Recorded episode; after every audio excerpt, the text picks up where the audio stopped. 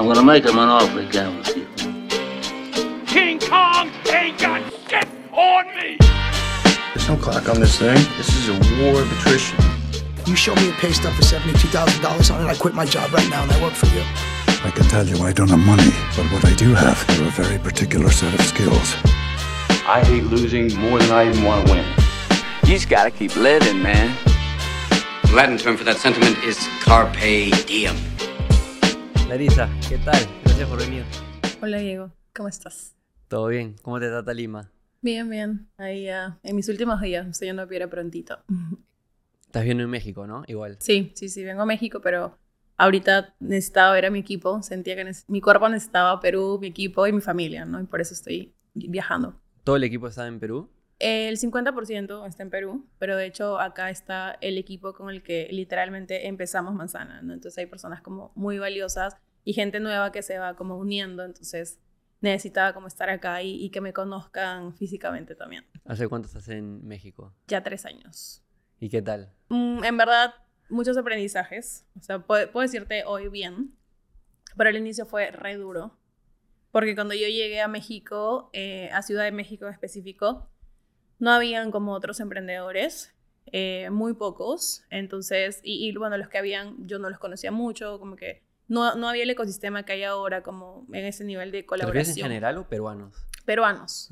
Ajá, peruanos. En general de repente también, ¿no? Pero no había quien yo le pueda preguntar como... O sea, lo máximo que pude saber es en qué zona tenía que quedarme. No tenía más confianza para preguntar como más cosas. Entonces, sí me tocó como llegar con tres maletas, la laptop, todo encima, no saber cómo renté un Airbnb, tuve una experiencia pésima. En el aeropuerto me hicieron 10.000 preguntas, me metieron al cuartito blanco porque no entendían qué hacía yo, ¿no? Sea, ya te imaginas, me preguntaban y yo iba como con el sueño de construir y abrir una sede allá, pero iba como a estudiar el mercado.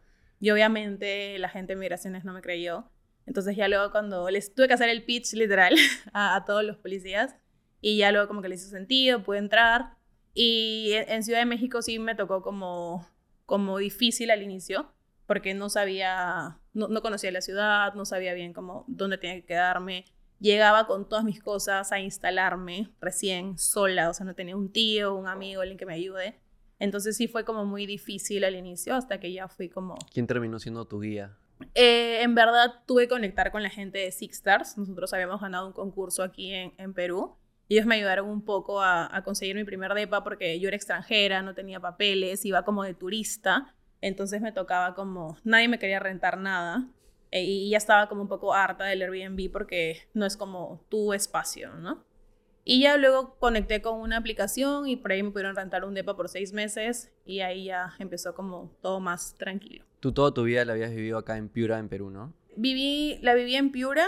Cuando terminé la universidad vine a trabajar aquí, soy contadora, me especialicé en auditoría financiera y vine a trabajar acá en, primero en Deloitte, luego pasé a KPMG y terminé como esa experiencia, eh, trabajé como unos cuatro años en auditoría financiera, decidí regresar a Piura para tener como vacaciones, o sea, desde inicial de tres años yo no había parado de estudiar y, y al toque empecé a trabajar, entonces quería como respirar. Y cuando regresé a Piura es que a los seis meses ya estaba como como emprendiendo en manzana, porque llegué allá como un mes, descansé chévere, pero luego ya yo estaba acostumbrada a hacer cosas, a estar activa. Y cuando empecé a buscar trabajo en Piura, los sueldos no, definitivamente no, no iban con lo que yo venía acostumbrada. Entonces ahí fue donde empecé como a emprender, ¿no? Antes de Manzana hicimos como otras cosas, eh, que ya te había contado como algo de lo de redes de mercadeo, y ahí empieza como que la historia en mi mundo del emprendimiento, ¿no? En verdad sin planearlo, porque yo regresé a Piura a descansar y en el camino quise buscar trabajo. Eh, y así fue como, como empieza todo, ¿no? Me encanta. Ahí vamos a hablar de mm, tu perspectiva de Manzana Verde y de todo el crecimiento. Hace como tres capítulos hablé con Carlos, tu socio, y también nos contó un poco la experiencia que han tenido con Manzana Verde creciendo este negocio que ya está llegando a, ya están en tres países, muchas ciudades, muchísimos usuarios, muchísimas personas para esto me han dicho que tenía que hablar contigo, de que eres una apasionada por lo que haces y, que la están rompiendo, así que nada, muy emocionado. Em, Carlos mencionó la, última conversación que fue tu idea, empezar Manzana Verde.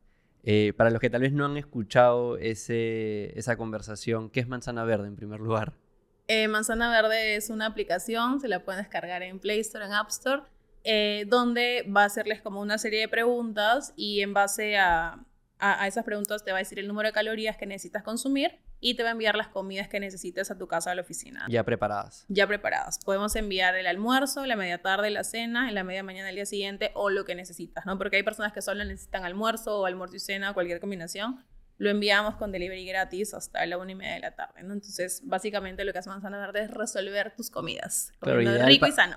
Ideal para esta persona con una vida activa, ¿no? Sí, sí, eso es otra cosa, ¿no? Manzana Verde no es para la gente fit, es para gente normal que trabajamos full y que queremos comer sano, ¿no? Que no queremos comer como el menú de la esquina porque de repente tiene mucho aceite o es muchas frituras, qué sé yo, y queremos comer como el balance entre rico y sano, ¿no? Hoy, por ejemplo, el almuerzo fue arroz con pollo con verduras, ¿no? Entonces, cool arroz con pollo, pero tienes tu ensalada de vainita, zanahoria, brócoli coliflor, ¿no? Entonces, como ese balance eh, para no irte como al extremo de las frituras ni al extremo de la ensalada con pollo a la plancha solo con sal. ¿Cuál crees que es el plato favorito de toda la carta, de todo el menú? Eh, yo creo que en Perú lo hemos saltado. Y allá en México, En México eh, puede ser pescado al pastor. pescado al pastor. Ese tengo Sí. que probar. Sí, sí, sí, y es rico. en. Colombia también están. ¿Cuál es el, el favorito ahí? Eh, en Colombia eh, no tengo como que el plato favorito, no, no, no me he metido mucho como a esa parte, creería que es el pollo al horno con lentejas, pero de hecho hay como otros nombres más raros que todavía no estoy como familiarizada, pero, pero bueno, o sea, todos los países tienen. De hecho, en Colombia hemos sacado, lo hemos saltado y cada vez que sale lo hemos saltado, vuela ese plato, vuela, vuela, vuela. Tenemos que sacarlo, tenemos que hacer muy bien el cálculo de los costos porque es un plato medio caro de preparar. No, ahí todo lo peruano es bueno, todo lo peruano es bueno. Em, pero como mencionaste, ¿no? Tú estudiaste contabilidad. Em, no conozco muchas personas que estudian contabilidad. Es, es, o sea, es una, una gran función, eh, es una gran función, creo que todas las empresas la necesitan, es bien pagado. em, pero de chiquita siempre pensaste que querías estudiar contabilidad, que querías tener un negocio. O sea, si hablamos con la Larisa de 13, 15 años, ¿qué, qué pensabas ir a hacer en aquel entonces? En verdad yo siempre he querido tener un negocio. Nunca sabía de qué, pero pero sí, o sea, sí lo tenía claro y yo tengo como mi mamá es profesora, mi papá es militar. En mi familia no yo no tengo como un ejemplo muy cercano de papás empresarios como la mayoría de gente que emprende. Lo más cercano es que mi abuelita en un- eh, luego de trabajar se independizó y puso un puesto en el mercado y vendía comida y le iba súper bien. Entonces yo tengo recuerdos cuando era chiquita de ver una abuelita que con su negocio del mercado eh, les prestaba plata a mis tíos, a mi mamá, a mi papá para que compren un carro, otro carro. Entonces yo decía, ¿cómo la abuela vendiendo comida en el mercado tiene más plata que, mis papás y que todos mis tíos que trabajan, de un tío que es catedrático? O sea, mi abuelita ha sido como el apoyo de, la familia, ¿no? Entonces yo decía, no, como que eso de chiquita siempre me lo preguntaba, entonces no sé si por eso, pero yo siempre quería tener un negocio, ¿no? Entonces, pero también por otro lado en mi casa, mi mamá desde muy chiquita me inculcó que uno tenía que eh, ir al colegio, a la universidad, ser siempre de las primeras, porque a los que son como los primeros puestos te van a contratar rápido en una empresa, vas a ascender rápido, vas a ser gerente y vas a poder comprar tu casa, carro, todo y la vida feliz, ¿no? Entonces tenía como que esas dos cosas siempre en la cabeza. Nunca dije como que sueño con ser contadora, porque también el concepto del contador que tenemos es como la persona que está al fondo de la oficina lleno de facturas. Entonces, ya cuando estaba en todo este proceso de qué quiero estudiar, estoy en la Universidad de Piura y creo que tienen un buen proceso de acompañamiento cuando no sabes qué estudiar. Eh, y como fui como de las primeras del colegio, entonces iba como muy recomendada cada paso que, que me tocaba dar. Entonces me crucé con una profesora, Mariela Quiroz, que le quiero con todo mi corazón, donde ella me, me puso las cosas como muy sencillas, ¿no? Me dijo como que este es un lapicero y si tú quieres aprender a venderlo, ver formas de venderlo, etcétera, como hacia afuera, estudia administración porque va a estar muy ligada como marketing, por lo menos en la de Piura así era. Y si no, si quieres saber el costo del producto, cómo hacer para que, se, para que el lapicero te cueste menos y poder tener mayores márgenes, estudia conta. Una cosa así, fue como en simple, ¿no? Entonces yo, yo sentía que el hacia afuera, el vender un producto, yo como lo sabía, ¿no? Que de repente por ahí tenía que estudiar algunas cosas, pero pero yo siento que eso me sale un poco natural. Entonces dije, quiero, quiero aprender lo otro porque el otro sí no sé nada. Entonces por eso decidí estudiar contabilidad, por querer aprender algo distinto. ¿Y te arrepientes de esa decisión o no? No, no, para nada. De hecho, empecé estudiando ADMI el primer año, el segundo año me cambié a Conta. Y en verdad me, me gusta bastante porque con todo el amor a, la gente que estudió ADMI, sí siento que Conta era un poco más difícil eh, o teníamos como otro nivel de exigencia. Y eso me hacía como siempre estar como un paso adelante. Es más especializado que Ajá, sí, sí, sí. Entonces, que era justo lo, lo que yo quería, ¿no? Porque al final sí me importa mucho el tema de tener márgenes. Entonces, creo que siendo contador eh, y especializándote en, auditoría, que es al final revisar el trabajo del contador, te da como un panorama más, más amplio. Y el hecho de tener como especializaciones en auditoría también te permite estar como sentado en una mesa tomando decisiones porque no eres el contador que está haciendo la factura, sino eres el que está revisando y analizando todo como desde arriba para ver dónde hay que hacer como doble clic, ¿no? Entonces, por eso fue que, que me gustó, no me arrepiento. Mis cuatro años habiendo trabajado en, en estas firmas de auditoría fueron, o sea, no sé si los mejores años de mi vida, pero fui muy feliz. En su momento fui muy feliz. Hasta que ya me fui topando con ciertas cosas en el día a día que yo siempre digo, es diferente soñar estando en el cole, en la universidad, que soñar estando ya como en tu trabajo, ¿no? Entonces, yo quería ser esa gerente que algún día mi mamá me enseñó em, y quería estar como dirigiendo empresas y, como dando órdenes y que te vas a, a tu depa en tu carro del año. Pero para llegar ahí, estando dentro de la firma auditoría, yo veía el proceso, ¿no? Entonces, cada vez que te tocaba ascender, tenías menos horas libres, menos horas para disfrutar. Y hubo un día en que sí yo tomé conciencia, me acuerdo que era domingo, era normal estar un domingo en campaña en la torre, trabajando, y llegó una chica a hacernos las uñas, entonces a, mi gerente, a todo el equipo. Entonces yo dije, domingo, 4 de la tarde en la oficina, sí, soy feliz porque estoy aprendiendo, estoy auditando PepsiCo, BCP, etcétera, lo máximo en contactos, en conocer en todo pero mi gerente tiene, o sea, yo en ese tiempo que tenía 23, no sé, y mi gerente tenía 40, y se había pasado los 20 años de su vida así.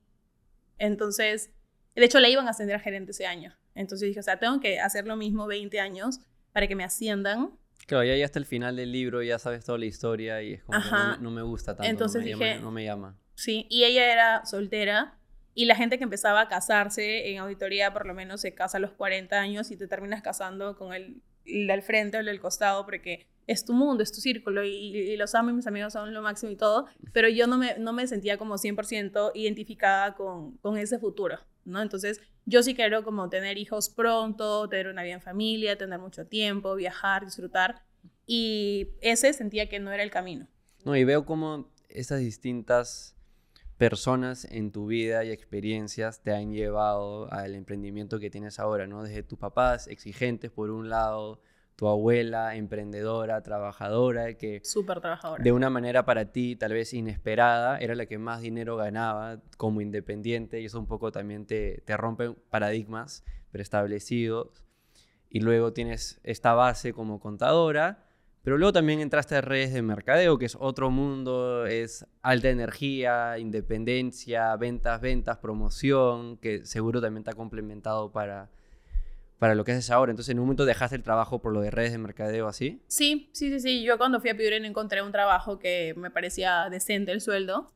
Eh, me ofrecieron otro trabajo donde el sueldo sí estaba bien, pero tenía que empezar una maestría y yo acababa de terminar de pagar una especialización en esta y no quería saber nada de pagar más, este, más posgrados, nada. Entonces, em, un amigo, como por cuarta vez, me llama para hacer redes de mercadeo y para eso yo siempre pensaba que las redes era para las mamás que no habían estudiado o que por ahí querían como ganarse, ¿no? Como que unos cuantos soles. Tenía eso en mi cabeza, para mí redes era eh, vender un producto y ya pero pues hablaba desde la ignorancia, ¿no? Entonces, cuando decidí empezar a hacer redes, eh, dije, ok, esto va a ser como, como cualquier otro, otra cosa nueva a la, que, a la que entre. Y me puse como a estudiar mucho, a escuchar audios, a leer, empecé a leer mucho Kiyosaki. Eh, no, no, me gusta leer mucho y eso como que me sorprendió. De hecho, nunca terminé de leer un libro, pero habían como capítulos específicos que escuchaba en el audio que recomendaban y como iba y buscaba en los libros. ¿no? Entonces, me hizo mucho sentido, entendí de dónde salía el dinero en redes de mercadeo y una vez que yo estaba cerrada con esa idea, sentía que recién podía como salir y, y contársela al mundo. ¿no? ¿Y tu Entonces, familia qué pensaba en ese momento? Porque tú eres la, la hija que había siempre tenido buenas notas, prim- de primeras de la carrera. Voy a dejar este trabajo corporativo, estable, por esta cosa que como tú misma has mencionado, tal vez no es lo común, no es nada seguro, es in- más independiente, ¿no? Eh, mi papá siempre me ha dicho como, si te hace feliz, dale. Y mi mamá como no me decía nada, pero con su cara me decía mucho. pero también entendía que yo venía estudiando desde inicial de tres años y que nunca había parado y siempre había hecho lo que ella me había pedido, ¿no? Entonces, nunca me dijeron como estás haciendo tonterías o algo así, siempre como tuve su apoyo.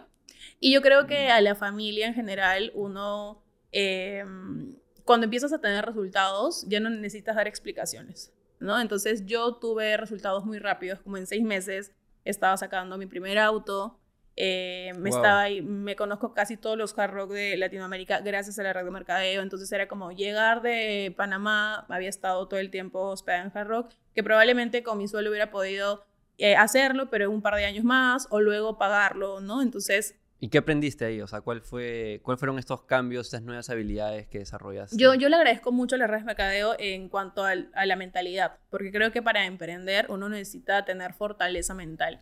Y yo no sé si pudiera retroceder el tiempo y no hubiera hecho como redes de mercadeo, yo no sé si tendría la misma fortaleza mental si saco como esta parte de, de hacer redes de, de mi vida, ¿no? Entonces, Quiero mencionar esto porque tal vez hay alguien escuchando que nunca ha escuchado de qué es una red de mercadeo. ¿Cómo, cómo la defines? Eh, una red de mercadeo es un negocio normal, como cualquier otro, que tiene un sistema de ventas distinto. Eh, normalmente la publicidad no está como, como en la televisión, ¿no? Como en medios tradicionales, sino que es a través de la recomendación. Entonces, Son vendedores, muchos vendedores. muchos vendedores hablando por su, por su propio testimonio.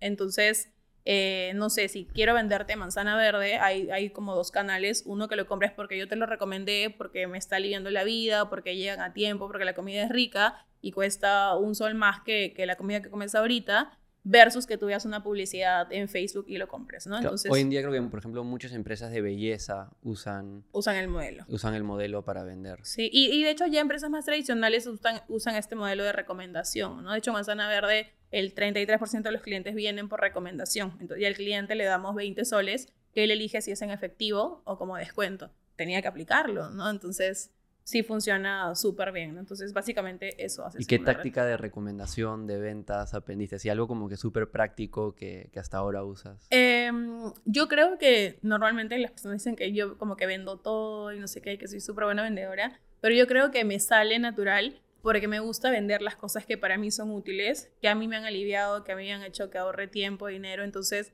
de verdad me sale natural porque de verdad me ha ayudado a mí, ¿no? Entonces yo cuando salí de, eh, de la auditoría y entré a redes, de mercadeo, bajé cerca de 20 kilos de peso. Yo no tenía que decirte que el café que ofrecíamos eh, te ayudaba a combatir la ansiedad, que el batido me ayuda, o sea, yo no tenía que, que vendértelo porque tú me veías, ¿no? Entonces, creo que, mm, que cuando uno recomienda porque ha tenido una buena experiencia, es como, o sea, de verdad que si te digo qué linda tu, tu, tu chompa, tu chamarra, ¿dónde te la compraste? Voy a ir a la misma tienda porque me la está recomendando una persona a quien le tengo confianza, ¿no? Entonces, creo que la base es la confianza y que te vaya bien con el producto o servicio que estás recomendando. Sí, eso, eso es clave, ¿no? Yo, yo, por ejemplo, gente con la que he trabajado, socios, me han dicho que me consideran relativamente buen vendedor. Por ejemplo, yo que he vendido servicios de, de agencia de marketing digital para ayudar a otras empresas con sus redes sociales y demás. Nunca había vendido nada en mi vida cuando empecé a vender los servicios de la agencia, pero genuinamente creía que podía hacer un mejor trabajo para la empresa, para mi cliente, de lo que venían haciendo, ¿no? Mejor contenido, me- mejores anuncios pagados, mejor página web. Y en las reuniones de ventas no es que tenía, de nuevo, al inicio como que un guion o una estrategia, era simplemente decirles todo lo que deberían estar haciendo de manera genuina.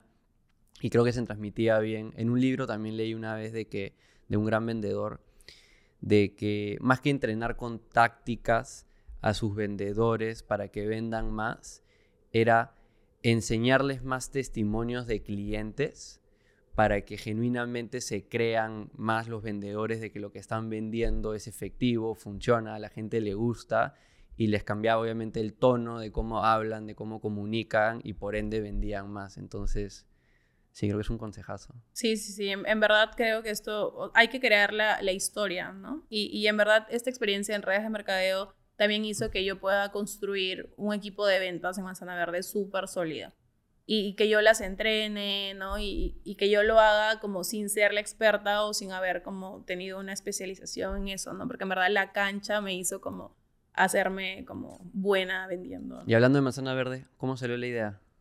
Eh, la, en, en, verdad la idea, o sea, no fue como que de la nada se, se nos ocurrió.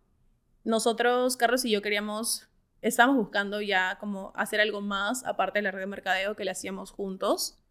Eh, y primero queríamos, teníamos clarísimo que tenía que ser en el rubro de saludable, ¿no? Tenía que ser una marca saludable sí o sí, porque eh, él pues ya, ya, ya sabes más o menos su historia, él venía como de un cáncer, necesitaba empezar a comer sano, yo del otro lado necesitaba seguir bajando de peso, tener como una vida en balance.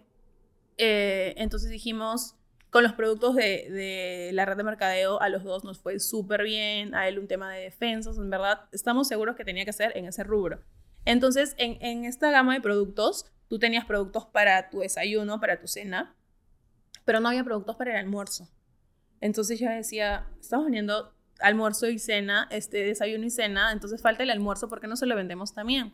Pero, pero la red no tenía como un producto, ¿no? Entonces eso era por un lado. Y por otro lado, cada vez que salimos del gimnasio, no teníamos como dónde comer, entonces íbamos a comer a su casa, o íbamos a comer a mi casa, o en cualquier lado, que a veces no era saludable, entonces dijimos, eh, hay que hacer una sanguchería, ¿no? Entonces así empezó.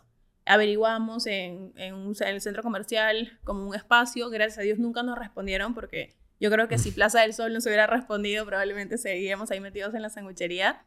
Eh, luego dijimos como una juguería, ¿no? Y como la idea iba así, hasta que un día almorzando eh, fuimos a, a, un menú eh, y me acuerdo que pedimos arroz chaufa, los dos, y pedimos como la misma, la misma entrada, el, la misma, el mismo almuerzo, todo.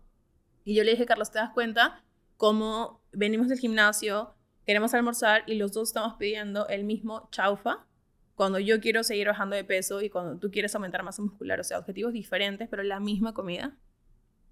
Y ahí fue donde nace todo, ¿no? Entonces, él me contó que cuando había vivido en España había visto como un modelo, ¿no? Más o menos me contó como que una idea de lo que había visto allá, entonces le dije, ¿qué te parece si, si hacemos esto, no? Y como así, así nació todo, en verdad, ¿no? Entonces, no fue como que un día me levanté a dormir y dije, hay que hacer manzana verde. ¿no? no, claro, pero fue un proceso bien natural de ver a tu alrededor, de ver tu propio estilo de vida, no fue como que te empezaste a googlear, a googlear como que no. mejores ideas de negocio, ver métricas de tamaños de mercado ni nada por el estilo, fue bien empírico. Bien natural, sí. Sí. Entonces, eh, ahí más o menos cómo lo definimos.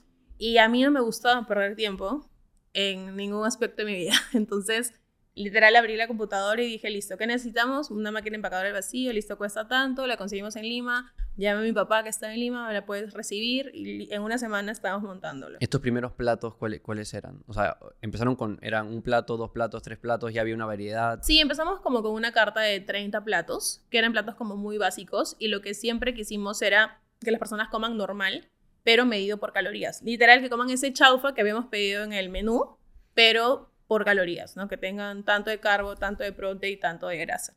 Entonces empezamos a trabajar con una nutricionista que nos ayudaba como a balancear las recetas, con un chef que era la persona que creaba las recetas y luego a cocinar, ¿no? Entonces eh, montamos una cocina en el segundo piso de mi casa, mi mamá nos prestó ahí como un espacio, pero ahí empezaron a llegar como otros retos, ¿no? Porque nosotros queríamos hacer comida empacada al vacío, para mí era el negocio perfecto. Yo ya me había imaginado el segundo piso de mi casa, comenzó mi mamá llena de congeladores y simplemente tener que empacar cajas y enviar.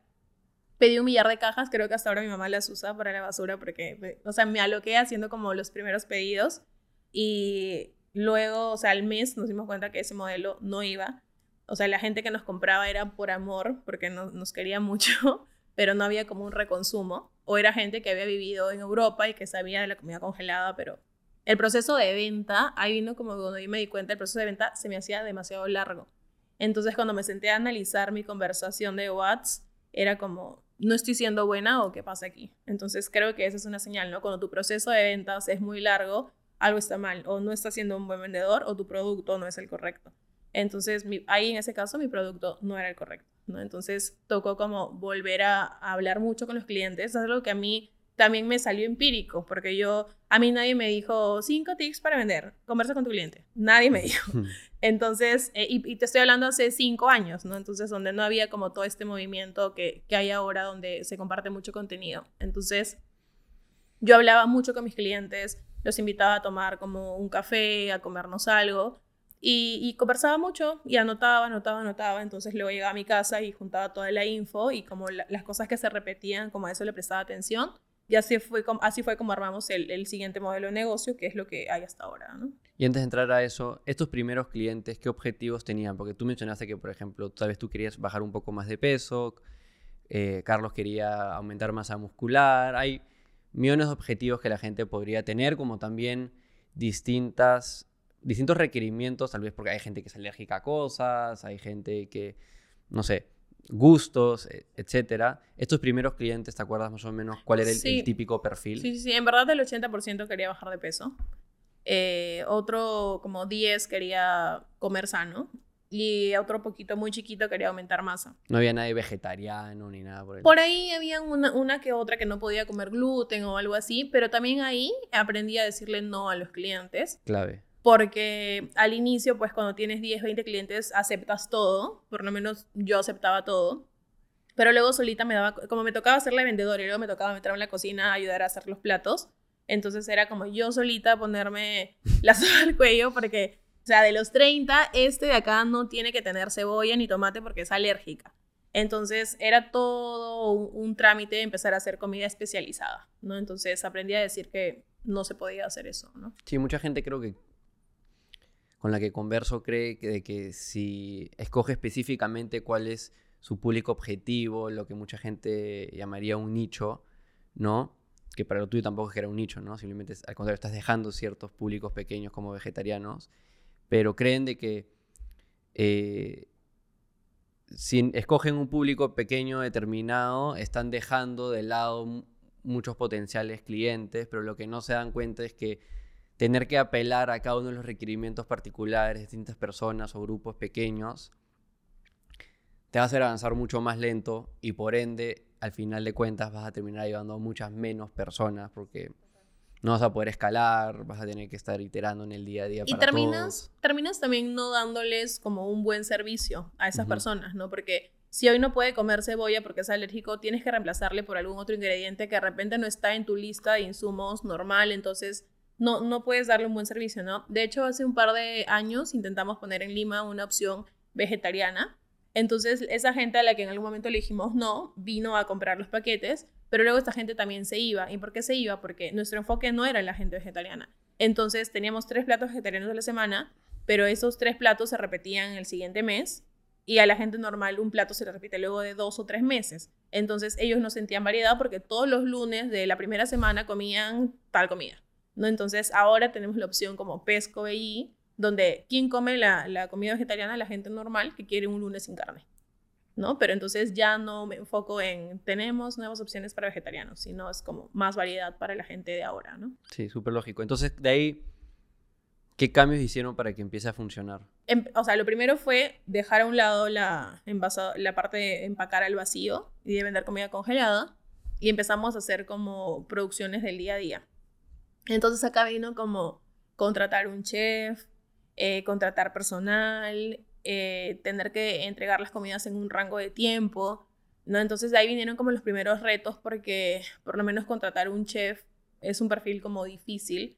Eh, no suelen ser como 100% responsables y al tener solamente un chef y no podíamos contratar como otro por si acaso, eh, los lunes me acuerdo que sufríamos porque no sabíamos si el chef iba a llegar y era algo que se repetía. En ¿Tenías ahorros para contratar a estas personas o era reinvertir cada plato en, en este chef?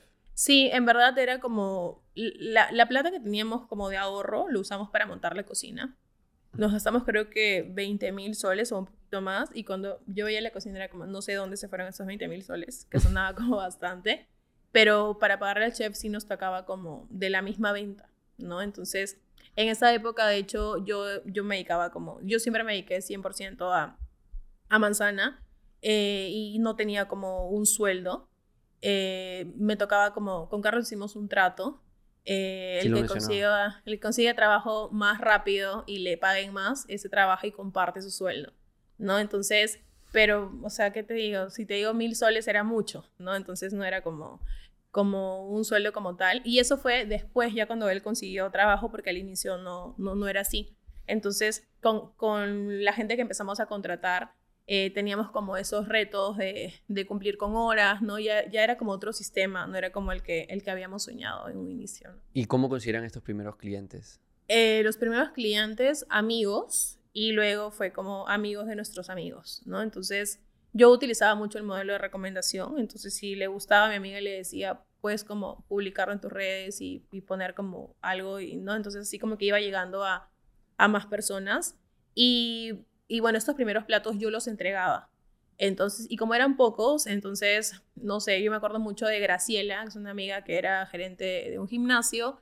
Entonces iba a la oficina, dejaba, dejaba la comida y hacía todo un show cuando llegaba, ¿no? Entonces la gente tenía que darse cuenta que había llegado un pedido de manzana verde, ¿no? Entonces, eh, así conseguimos a, los primeros clientes y ya luego fue como, oye, no sé, dejamos un pedido en una oficina y la otra gente lo empezaba a ver y preguntaba, ¿no? Entonces, así poco a poco fue como, como creciendo esa masa que en algún momento fue como muy pequeñita. ¿Qué fue algo que te agarró como que en frío? O sea, algo que tal vez tú un momento de decir, ah, voy a empezar este negocio, manzana verde, bonito, vamos a estar en todo Piura, y luego Lima, y luego toda Latinoamérica. ¿Qué fue algo que tal vez como te agarró desprevenida? Que por tu experiencia en contabilidad, auditoría y las redes, no tenías en mente que, ibas a tener que superar como reto? A mí se me hizo un poco difícil, siempre me gustó hablar con la gente, pero nunca pensé que iba a tener como clientes tóxicos. Entonces, eso sí me cargaba mucho, me cargaba mucho porque, o sea, cuántos clientes así he atendido que, que de verdad siento que se aprovechan de, de ciertas situaciones, ¿no? Entonces, clientes que me han dicho, me das esto o ahorita publico XYZ o me das esto o porque si no voy de copy, ¿no? Entonces, eh, he tenido experiencias ahí como complicadas, con gente complicada, donde no sabía si tenía que ceder o, o qué onda, ¿no? Hasta que en un momento, al inicio cedía porque era lo más fácil para mí en ese momento, hasta que dije, no, o sea, no hay forma de seguir cediendo, más aún si no tienen razón. Entonces ahí sí me tocaba como ponerme firme, pero sabía que se me venía como un dolor de cabeza luego, ¿no? Entonces e, eso sí como no, nunca lo tuve como en la mente. ¿Y había alguien que te estaba ayudando en este momento? ¿Algún mentor o alguien? Porque sé que para, para Carlos también era su primer emprendimiento. Eh, un mentor así como tal no, pero nosotros fuimos muy rápido a, entramos muy rápido a la incubadora de la Universidad de Piura. Y si bien no tengo como un mentor así con nombre y apellido, eh, nosotros siempre íbamos a todo lo que había en el Japodev, ¿no? Mañana viene Pepito, yo estaba adelante con mi cuaderno sentada anotando. Y siempre participaba mucho, preguntaba mucho, al final me acercaba, probablemente nadie se acuerda de mi nombre, luego ya me di cuenta que sí, luego cuando vine a unos eventos en Lima la gente sí me ubicaba, porque obviamente ya luego venían como los números creciendo, ¿no? Entonces yo sí he sido de la que ha preguntado mucho, de la que se ha sentado, o sea, literal como en mi universidad, ¿no? Le sentarme adelante y a cada persona que llegaba le decía los retos que tenía en ese momento, ¿no? Para ver, ¿tú qué opinas? ¿Tú qué harías? No siempre hacía lo que me recomendaban porque yo conocía mi negocio, pero sí eso me ampliaba la mente y me daba como que otras alternativas, ¿no? De hecho, de tantas charlas o ponencias a las que íbamos, salió la parte de empezar a sistematizar ciertas cosas en manzana, porque al inicio yo tenía que sellar las bolsas, o sea, mi mano, me decías cómo en la mano y te ibas a ver mi logo acá. Eh, o sea, me tocaba hacer las comandas, escribir, cortar, pegar, ah, ¿no? Entonces, he hecho muchas cosas de manera manual, ¿no? Entonces, eh, en una de las ponencias fue como de un tema de sistematizar cosas así, y nosotros pues ni por aquí sistematizar, ¿no? Eh, luego como que lo empezamos a aplicar. Entonces, habían cosas, toda la información la recibíamos, todos los consejos la recibíamos, anotábamos todo.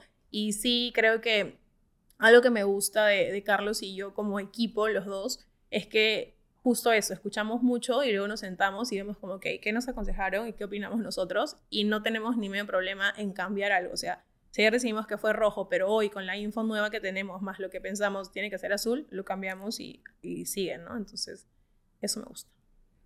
Creo que mucha gente ni siquiera sabe que hay estas incubadoras, estas acelera- aceleradoras a las cuales puedes aplicar y esta gente talentosa, con experiencia, inteligente, te van a dar muchos estos consejos.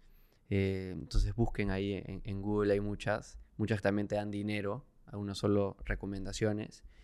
Em, y a lo que tú mencionas es, bastante como que lo que llaman Lean Startup, ¿no? Hay un libro bien conocido que se llama así, eh, que es mucho sobre prueba y error, constante iteración, como has mencionado también hace un momento, hablar con tu mercado y reconocer qué es lo que les gusta, qué es lo que no les gusta, y en especial a ellos escucharlos, obviamente también los consejos que te dan, aplicar algunas cosas rápidamente, medir y ver si ayuda, descartar si es que no, probar otra nueva cosa. ¿Qué otras recomendaciones buenas te dieron que, que ayudaron? no, no sé si recomendaciones como tal, pero yo siempre me iba como de estos eventos con la cabeza como llena de, de ideas, de nuevas cosas. Y algo que a mí me funcionaba mucho era como llegar a mi casa y escribir todo lo que había aprendido y ver cómo, cómo podía aplicarlo en manzana, ¿no? Entonces, si no era mañana, probablemente el siguiente mes o, o- o en un par de meses, pero siempre me gustaba tener como mapeado cuáles eran como las posibles soluciones. Tienes ¿no? tu backlog de posibles ideas. Sí, sí, sí, sí. Siempre me gustaba hacer eso. Y aparte porque yo venía de... Mi día pe- empezaba a 5 de la mañana y tenía que irme como al mercado a recoger el camote, el pollo. Entonces tenía un día como muy, muy full, pero de cosas así como, como muy operativas. Entonces para mí estos momentos sí eran como mucho para, para pensar, ¿no? ¿Y cuál fue el momento cuando ya te diste cuenta de que, oye, esto está funcionando, está escalando, ya no, no somos esta microempresa sufriendo, sino ya en verdad como que hay una oportunidad por tomar y medio que la estamos tomando y, y no hay que caernos, ¿no? Las cosas están sucediendo bien. Nunca he sentido que nos hemos caído. Siempre he sentido que que como que vamos hacia arriba. Obviamente retos han habido muchos, pero nunca he sentido como que, ah, ok, esto hizo que nos detengamos, ¿no? Eh, más bien e- esas situaciones normalmente hacen que nosotros nos sentemos y digamos, listo, está pasando esto, ¿qué se te ocurre? ¿Qué se me ocurre? Y salen las cosas, ¿no? Entonces, eh, son momentos que me gustan porque nos hacen como detenernos, porque a veces estamos como que corriendo con, con la meta o va a cerrar el Q y tenemos que cerrar tal número, pero de la nada viene como un reto y es como, ok, hay que respirar, sentarnos, estamos corriendo por un número que tiene sentido o no tiene sentido, ¿no? Entonces, ¿Y en qué momento se dieron cuenta que el negocio estaba escalando, que estaba funcionando? Ese momento de como que ya Em, no, no est- no está ligando todo. sí, yo particularmente me di cuenta cuando vendí como manzana verde como una franquicia. Al inicio, nosotros no sabíamos que era startup, no sabíamos qué cosa estábamos haciendo, o sea, sabíamos que queríamos hacer un negocio que esté en todo el mundo, fin. ¿Cómo? No sabemos, pero eso era lo que, lo que siempre tenía en la mente, ¿no? Si tú ves, no sé, mi, mi Facebook hace cinco años, vas a ver el primer plato de manzana verde donde yo pongo de Piura para el mundo. ¿Cómo? No sé. No, pero así, o sea, siempre he tenido como eso claro. Y yo creo que nos dimos cuenta, bueno, yo me di cuenta cuando ya estábamos produciendo 130 platos en Piura y ya la cocina no tenía como capacidad para más, para llegar a tiempo. Entonces empezamos a hacer este modelo de terciarizar las cocinas, porque era como, ¿cómo seguimos creciendo? Si ya sabíamos cuánto nos había costado esa cocina, que había sido más de 30 mil soles. O sea, para abrir otra cocina tenemos que volver a gastar lo mismo y empezar a producir como de 10 platos, 20 platos hasta que llegue a cierto número para recién empezar a ganar plata y eso iba a ser como una cadena. Pero no es una franquicia per se, o sea, no es que alguien está tomando la marca eh, Manzana Verde y empezando su propia Manzana Verde en otra ciudad, es ustedes buscando estos proveedores para las cocinas, Sí, para expandirse más rápido. Sí, sí, solamente te digo cómo yo, Claro, lo que tenía en la mente hace cinco años. ¿no? Entonces dije, si lo empiezo a vender como tipo franquicia, pero yo me meto a, a revisar como todo el proceso de producción, y hago que me paguen por, por tener el derecho de la marca, de producir para mi marca durante un año, y yo les prometo X cantidad de, platos al día, me pagarán, ¿no? Entonces... Empezamos primero a hacer tipo la película de McDonald's, de dónde tiene que pararse el chef, ¿no? Hacer como todo ese procesito Ajá. en una hojita. Y cuando tuvimos claro como ese proceso, yo dije, ok, no, no nos da la capacidad para producir más, no podemos abrir otra cocina, entonces, eh, ¿quién puede producir manzana verde? Las personas que tengan su tiempo muerto en la mañana Eh, o se me ocurrió en ese momento las personas que hacen catering porque tienen cocinas, ollas, todo, pero solamente lo atienden el fin de semana para sus eventos. Y lunes a viernes las cosas están ahí guardadas. Entonces dije, esta gente probablemente le interese porque va a querer tener producción todos los días. Claro. Entonces publiqué como en Facebook eh, contactos de caterings en Piura, escriban una cosa así. Y así fue llegando. Entonces logré que me paguen dos personas. Eh, una persona me pagó 1.500 dólares más, más IGB por el derecho de producir para Manzana y otra persona me pagó creo que 2.000 dólares. Entonces cuando llegaron los primeros 1.500 dólares dije, miércoles. Esta es. Lo logré. Sí, entonces dije ya, vamos a ser, uy, no dije esto por 10, por 100, Carlos, vamos a ser millonarios, ¿no? Entonces, eh, luego era como enseñarle la cocina a enseñarle la cocina a producir. Era todo un reto porque todo era manual, comandas, yo todo lo hacía como a mano. Ahí empezamos como a sistematizar algunas cosas y nos dimos cuenta que todavía no podíamos como soltar el negocio a ese nivel de listo, cocina, así sirve, porque nos, nos faltaba como algunos procesos de supervisión. Al ¿no? inicio, de- definitivamente, la calidad promedio tiene que haber bajado un poco. Eh, no, porque yo estaba metida ahí, en la cocina, pero justo era, eso era lo que no tenía que pasar. La idea era que eso funcione solo. Entonces, luego que yo estuve metida como un mes, eh, me acuerdo que con ese, ese dinero era como nuestro premio y nos fuimos a, a Ecuador, a, a un Decameron, a- así como nuestro fin de semana, porque veníamos trabajando un montón. Eh, y nos quedamos creo que cuatro días, cuatro o cinco días, y ese lunes y ese martes, mientras nosotros estábamos en la playa, fue un desastre Fuegos. un desastre, que yo lo daba todo para, que, para estar en Piura en ese minuto.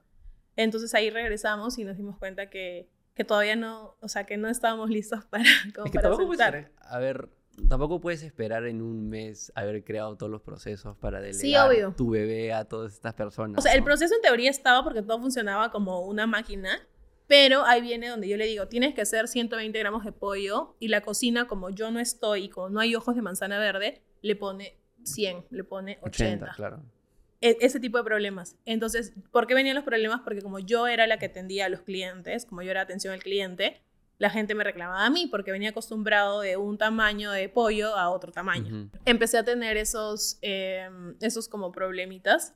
Eh, entonces ya luego tocó volver a, a la ciudad, como reforzar mucho esto. Y es por eso que ahora tenemos un supervisor de calidad físicamente en cada proceso, aparte de toda la nueva tecnología que... No, acá no había nada de tecnología, olvídate, ¿no? Pero, pero así van haciendo como todos los procesos que hoy hay en Manzana Verde. Carlos mencionó la última vez que conversamos en el podcast de que una de las cosas que tal vez no necesariamente se arrepiente, pero una de las cosas que cambiaría si es que pudiese retroceder en el tiempo es no haber esperado tanto tiempo para haber recién salido de Piura hacia Lima y por ende luego haber entrado antes a México y Colombia. ¿Tú lo ves parecido? O sea, ¿crees que se quedaron mucho tiempo en Piura y debieron haber rápidamente expandido, o no rápidamente, pero más rápido, haber entrado en nuevos mercados, mercados más grandes?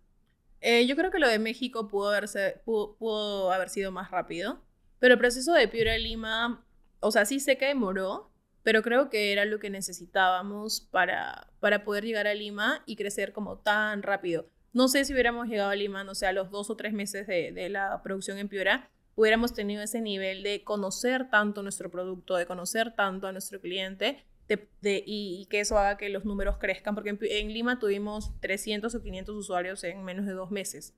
Pero eso era porque yo ya sabía que con los primeros clientes tenía que ir a tomar un café, tenía que, o sea, yo me conozco todos los cafés, creo, de San Isidro, porque ahí estaba en público objetivo, yo estaba ahí, los llamaba, les sí, estoy justo por tu office, baja, te invito, soy la fundadora, y para ellos era como, wow, voy a hablar con ella, qué chévere que esté en la esquina esperándome, ¿no? Entonces, esos aprendizajes yo los tuve en Piura.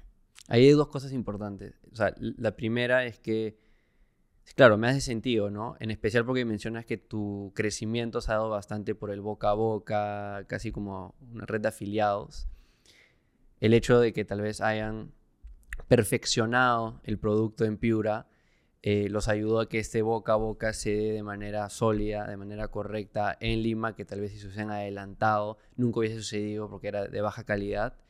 Pero el segundo punto que has mencionado me parece hasta más importante y algo que muy poca gente hace, que es esta disposición para tú moverte de café a café, hablar uno por uno con tus clientes, darte ese tiempo y más que tiempo, esfuerzo, energía, que mucha gente dice como que no, voy a poner un post en Facebook y bueno, si ya no tengo mil usuarios, bueno, no funcionó el negocio, ¿no? Y es como que no, pues así no funciona. Sí, y en verdad lo mismo hice cuando llegué a Ciudad de México. O sea, mis primeros clientes los tengo en Insta, los tengo en TikTok, nos damos likes, o sea, porque tus primeros clientes lo son todo, ¿no? Es, son los que tienen la información rica, valiosa, los que te dicen como, me llegó así, pero me gustaría que sea de esta forma, ¿no? Entonces, y mm, yo obviamente eh, el, el, nivel de, de, mis preguntas fue mejorando muchísimo, ¿no? Yo al inicio cuando escuchaba a un cliente y me decía, ah, es que me gustaría que me venga en un rango de 12 a 1, no te preocupes que mañana te llega de 12 a 1. O sea, aprendí cómo manejar eh, cada pedido que ellos me hacían, ¿no? Entonces, en México, en verdad creo que también fue clave estar como muy cerca de, de los clientes Aparte que no sé por qué, pero mis primeros clientes valoraban mucho que yo era extranjera y como estar ahí con ellos a su lado, creo que lo valoraban como, como mucho más, ¿no? Entonces con algunos empezamos a hacer convenios en sus empresas. Entonces hacer eso como desde el inicio, cuando no conoces a nadie, creo que, que vale bastante. Y adelantándonos en el tiempo, ¿cómo es tu día a día ahora en comparación a estos momentos iniciales de los que hemos estado hablando? Bueno, antes eh, siempre me ha gustado levantarme muy temprano, tipo 5 o 6 de la mañana. Eh, me gusta. Soy mucho más productiva en las mañanas. Eh, la diferencia es que antes en la mañana corría a las cocinas y de hecho me costó como despegarme, ¿no? ya cuando nos mudamos a Lima y estábamos en Hotel Adventures, yo llegaba a la OFI como 7 de la mañana esperando que sean 7 y media y que algún catering no esté a tiempo o algo y yo tomaba un taxi y me iba.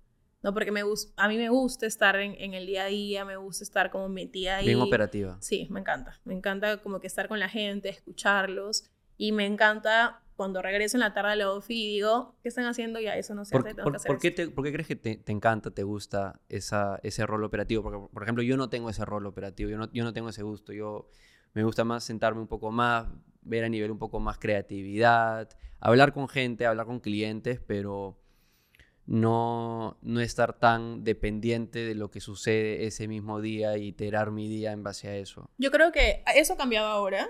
Ahora me gusta, pero no lo hago ya tan frecuentemente. Y la verdad que creo que eso es un miedo. No porque me tocaba como ir soltando al bebito que tanto me ha costado y necesitaba ver con mis ojos que de verdad esté funcionando y que la gente que lo está usando esté contenta.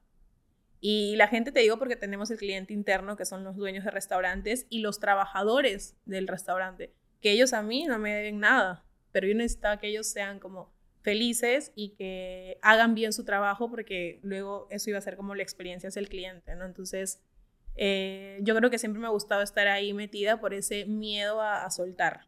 ¿Y cómo soltaste? O sea, ¿qué te ayudó a, poder soltar? ¿O los resultados simplemente? Em, eh, en verdad, o sea, es que luego empecé todo un tema de, de crecimiento personal y de trabajar en la confianza hacia uno mismo, identificar tus miedos y, y justamente como trabajar ahí. Entonces, empecé como una búsqueda hace un par de años de la felicidad. Entonces mi conclusión fue que la felicidad está al otro lado de tus miedos y cuando los enfrentes es ahí cuando eres feliz.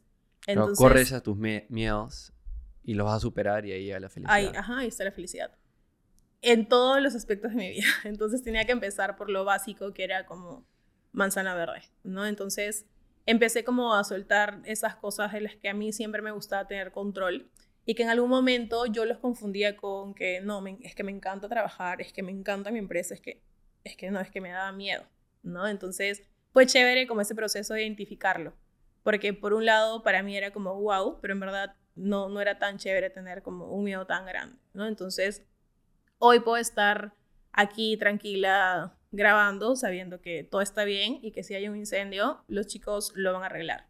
¿no? Entonces, antes ni siquiera podía como desconectarme un momento porque mi, o sea, mi mente estaba como volando imaginándose cosas. ¿Ansiosa? Sí, súper ansiosa. ¿Cómo abarcaste ese proceso? ¿Hay algún tipo de pregunta o era simplemente decir, ya, como que hay un fuego, no me puedo meter y no va a pasar nada crítico al negocio, no, se va a caer todo a pedazos. En verdad empecé a, enseñar mucho. empecé como este, nuevo papel de ir formando líderes en el equipo. Eh, porque al inicio contratábamos personas que estaban saliendo de la universidad y que tipo prácticas, ¿no? Eh, entonces empecé a identificar como en estos perfiles quién tenía como, quién podía hacer ese papel de líder, ¿no? Entonces empecé como a trabajar mucho con esas personas y a reunirme solo con ellos, a explicarles cómo yo lo haría, cómo sugiero que deben hacerlo, ¿no? Como que enseñarles, pero no hacerles la tarea. Y juntarnos eh, primero una vez al día, luego una vez cada dos días, luego una, y lo ahora una vez a la semana, ¿no? Entonces y, sin querer empecé como a trabajar en nuevos líderes y a trabajar mucho en mí, en mi confianza y en este nuevo rol que te toca cuando la empresa va creciendo, que es empezar a, a liderar equipos, ¿no? En, relación a eso, hay, una charla bien buena eh, de Steve Jobs eh, en MIT, que la pueden encontrar en, YouTube, ¿no? Si ponen Steve Jobs MIT. Antigua, bien antigua. Es cuando lo habían votado de Apple y había empezado este otro negocio que se llamaba Next era como un competidor, pero más pequeño. Y él hace una charla, pero también obviamente estos alumnos de MIT eh, le empiezan a hacer preguntas. Y una chica hace una pregunta bien buena que, que era, ¿qué es algo que aprendiste en Apple que ahora estás aplicando en Next? Y literal se queda callado 30 segundos como que pensando la respuesta y su respuesta es algo muy similar a lo que acabas de mencionar. Es, he empezado a tener, eh, o sea, él dice, I've started to have a longer term view on people. He empezado a tener eh, una mirada, una visión más larga, ¿no?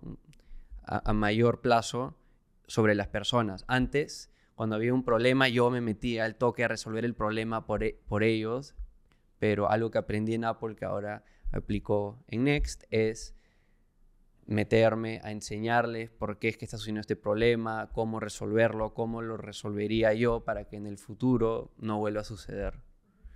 Y, me, encantó, una charla muy recomendada. También una, en, base a lo que tú dices de, los miedos, hay un podcaster que me, encanta que se llama Tim Ferry, obviamente súper conocido, que tiene un TED Talk que se llama Fear Setting, em, donde justamente habla de que algo que lo ayudó a él bastante es resolver todos sus miedos, como tú mencionaste, y hay, que, hay que como que marcarlos en una lista y, y luego a, través de un proceso que lo va a explicar mucho mejor él en su TED Talk, eh, darte cuenta de que al otro lado de esos miedos eh, no hay nada, no hay mucho, ¿no? Y eso te ayuda a, bajar esa ansiedad. Em, pero en línea de lo que estábamos hablando, ahora, un poco cuál es tu día a día. Eh, ahora sigo levantándome temprano. Eh, me gusta entrenar en la mañana. Eh, las veces que postergo como esta hora para, para ir al gimnasio, no suelen ser días como tan, tan chéveres. Y lo he ido como identificando porque a veces decían no porque tengo que trabajar. Entonces, igual sigo empezando como mi día muy temprano.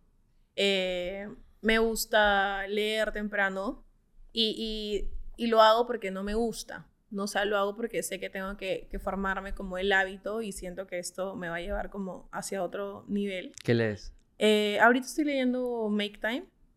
¿De qué es? Eh, es un libro de cómo hacer más productivo el tiempo, pero es como leo 20 minutos como por cumplir conmigo misma. Eh, me gusta darme como un baño de agua fría, que, que, es algo que, una técnica que también he venido como aprendiendo. y luego hago como que algo de como activar mi cuerpo eh, físicamente. Ejercicio unos minutos. Sí, así como saltar, una cosa así. Y luego ya me gusta como ir al gimnasio, empezar mi día. Eh, suelo como que organizar mi día un día antes, entonces ya sé como cuál es mi prioridad hoy eh, y con eso empiezo el día. Claro, pero tú te sacar todas estas como que mm, actividades para ti al inicio del día y ya más tranquila, como que ya, ya, me ya, ya, resolví la risa, ahora ya puedo resolver y de hecho, en manzana me gusta como eh, agendar lo que me parece más importante del día. Porque una vez que termino de hacerlo, siento que mi día valió la pena. Porque hay días en que me gana el tener que responder mails, el tener que responder Discord, el tener que responder chats. Y siento que no hice nada. Es como 7 de la noche y qué hice hoy. ¿no? Entonces, ahora lo que estoy haciendo es como agendando una parte de mi día para hacer esa prioridad y sentirme yo contenta, alegre con lo que, con lo que estoy haciendo. ¿Lo, lo agendas la noche anterior o con mayor anticipación? Lo, lo suelo agendar como el fin de semana, eh, pero si un día antes sale algo que, sí, que sé que es importante, lo agendo, ¿no? Para que nadie me, me agende en esa hora. Claro, como time blocking, así lo llaman, ¿no? Eh, ¿Y qué es prioridad ahorita? Eh, bueno, ahorita estamos sacando un nuevo proyecto de supply de insumos, entonces eso, eso es prioridad hoy. Eh, yo, de, de hecho, ya hice la tarea en la mañana, entonces Bien. ya estoy como, como Tranquila. tranquila. Sí. sí, sí. Y en líneas con eso, o sea, ¿cu- ¿cuáles son los planes ahorita de, de Manzana Verde? Eh, bueno, Porque ahorita... para, de nuevo, me- para dar contexto, ¿no? Ya, ya están en Perú, están en México, están en Colombia, todo está sucediendo bien, pero como, como suele suceder con estos negocios, hay que seguir creciendo para, para validar eh, la valorización, ¿no? Ajá. En verdad, ahorita el foco es Colombia. Estamos creciendo súper bien. De hecho, nosotros en ventas, ya no debo decir nosotros porque ya no lidero ventas, pero me acabo de, cambiar el puesto hace una semana, entonces estoy acostumbrada. Eh, vamos como, tenemos una meta diaria eh, y vamos como cantando la meta en los grupos.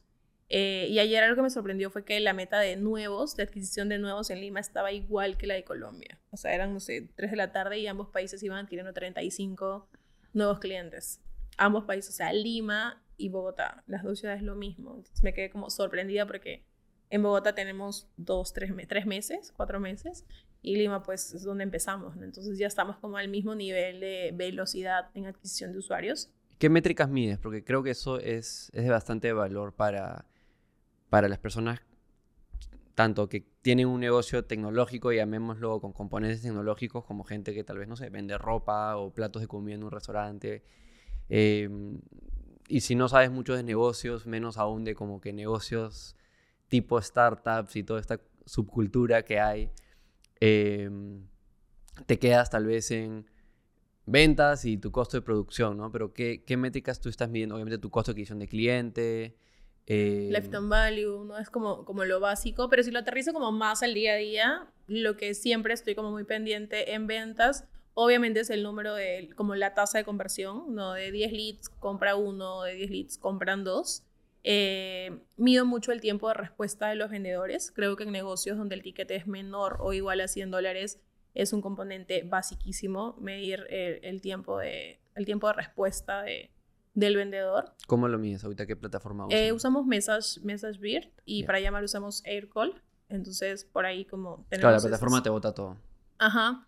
Eh, algo, algo que hago no es una métrica, es como tener una reo, o que así en ventas es como tener una reo a la semana, eh, perdón, una reo al día con todo el equipo al inicio del día, porque para mí el equipo de ventas, ventas es energía y, y la decisión de la compra es 99% emoción.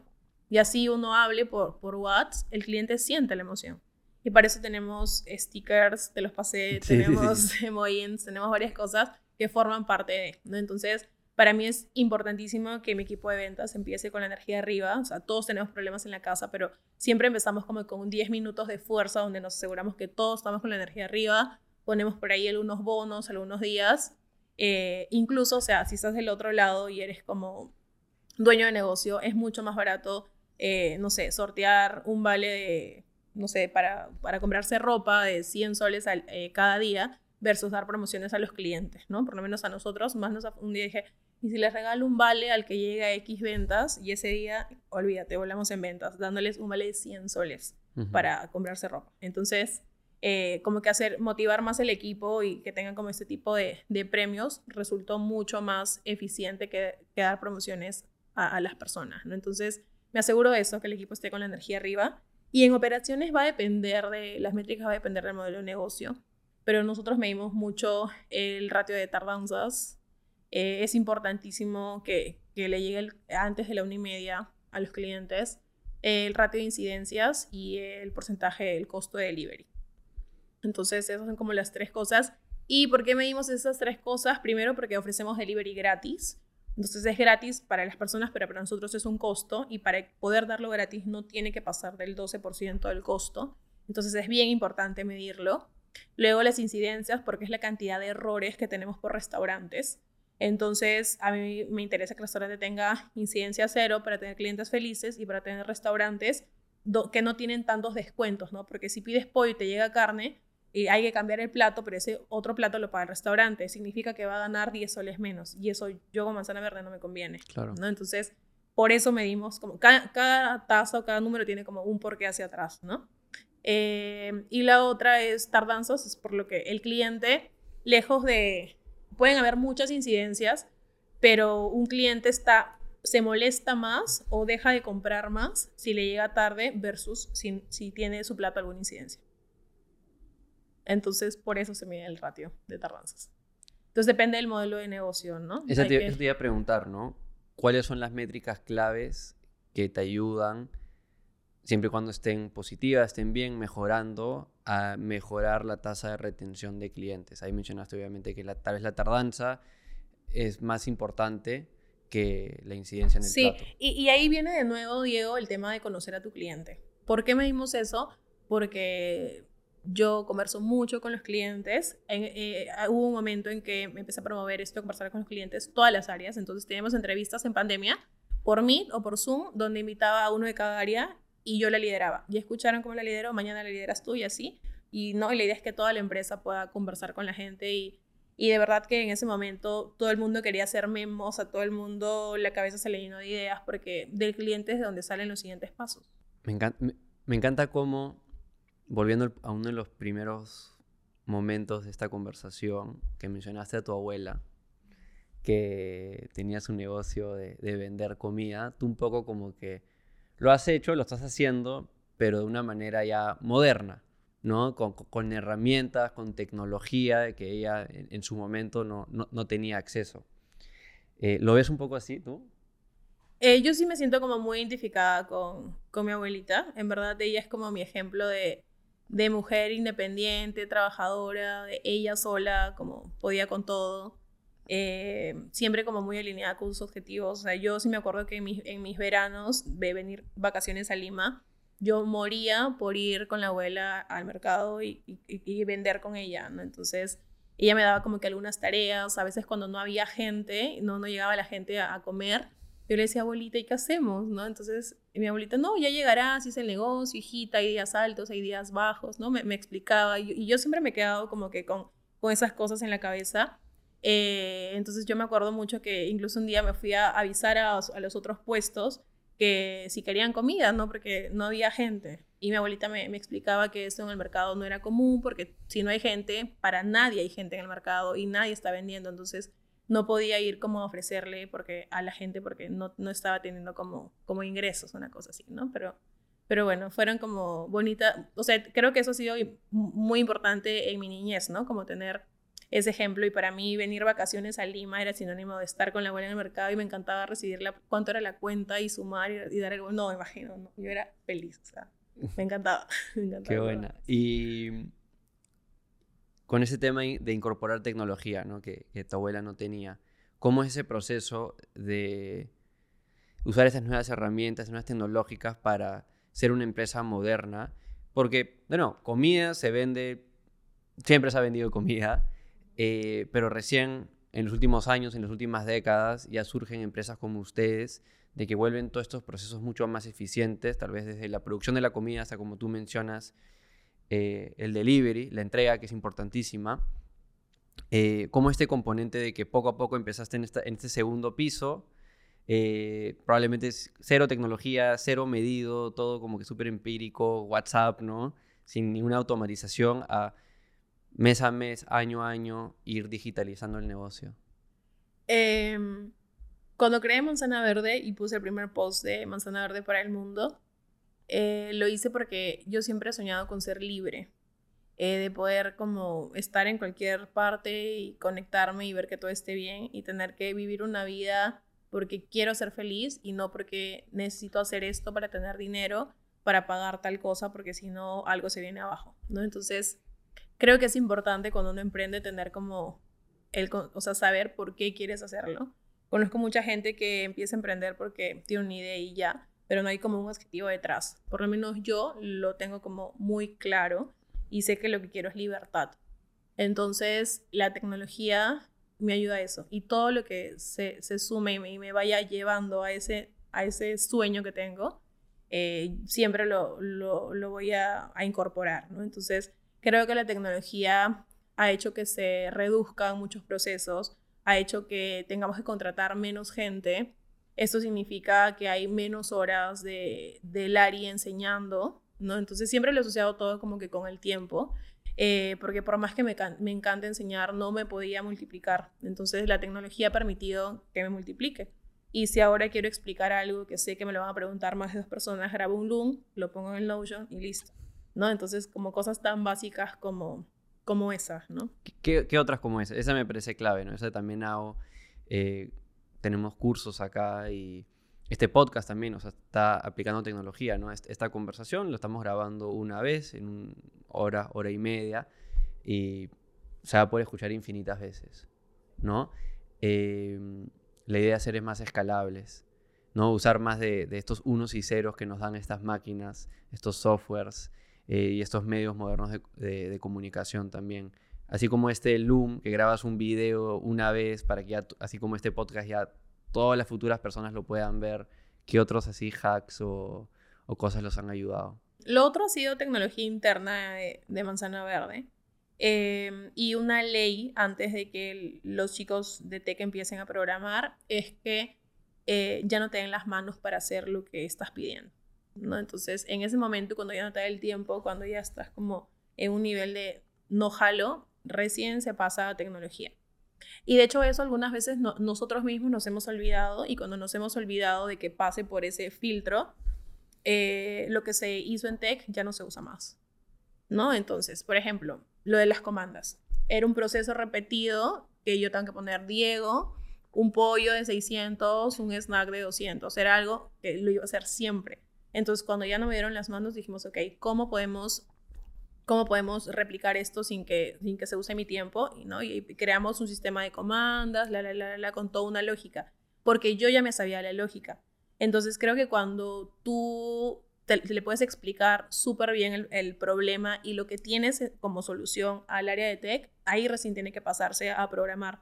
Porque si no, y nos ha pasado a nosotros mismos, que, ah, sí, quiero que sea así, me lo imagino así, no te lo imagines, o sea, tienes que hacerlo primero con tu mano. O sea, cuando la hoja de Excel ya no de más celdas, ahí. Claro, hacer cosas que no escalan para hacerlas bien, o sea, acciones que no escalan, ¿no? Acciones más manuales, y una vez que sabes por repetición, tú mismo, cómo se tiene que hacer para que suceda bien, luego ves cómo replicarlo de una manera más escalable tecnológica. Total. Y ahora estamos utilizando mucho la metodología de armar memos antes de pasar una iniciativa a producto, ¿no? Entonces, cuando armamos los memos, tiene como más o menos una estructura donde cuál es el problema actual, eh, cuál es tu idea, si otras personas, ah, como que un poco de bench, lo están haciendo, eh, y cómo te lo imaginas.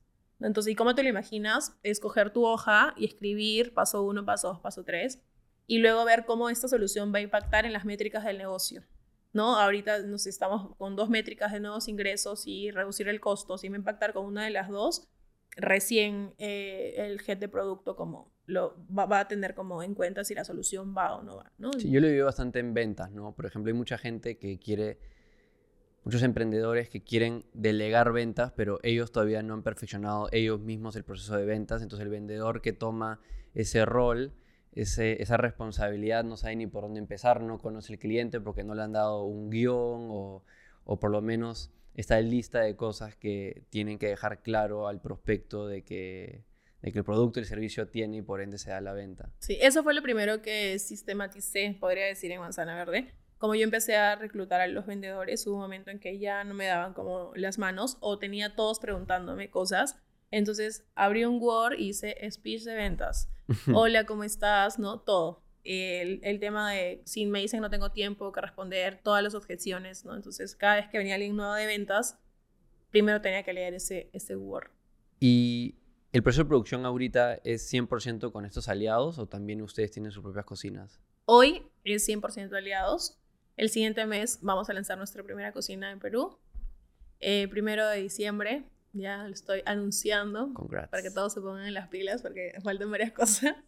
Eh, y primero de enero en Colombia.